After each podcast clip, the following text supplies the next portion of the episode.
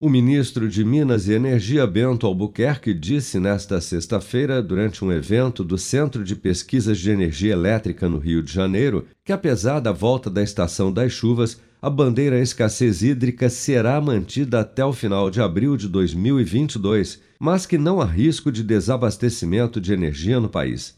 Questionado se há possibilidade de prorrogação da bandeira, Bento Albuquerque disse que não, hoje não. Vamos ouvir ela está prevista para ir até o final de abril do próximo ano. Não é? Isso não é uma vontade, isso é uma questão de custo. A geração mais cara, você tem que pagar por ela. Daí a importância também do uso racional da energia e da água. E isso tem ocorrido. Desinformações que nós estamos recebendo das distribuidoras de energia que os, os consumidores efetivamente contribuíram para que nós superássemos também essa situação difícil que foi a falta de água e de chuvas no Brasil.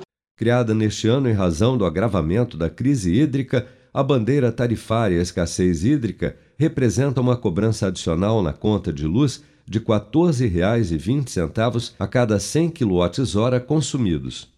O volume de chuvas nos últimos meses deixou o nível dos reservatórios das usinas hidrelétricas, principalmente da região Sudeste, responsável pela geração de cerca de 70% da energia elétrica consumida no país, acima das projeções do Operador Nacional do Sistema Elétrico. Mas, segundo o ministro das Minas e Energia, só isso não basta para suspender de imediato a cobrança da tarifa extra nas contas de luz já que ainda há um débito a ser pago às termoelétricas pela geração de energia no período da seca. Com produção de Bárbara Couto, de Brasília, Flávio Carpes.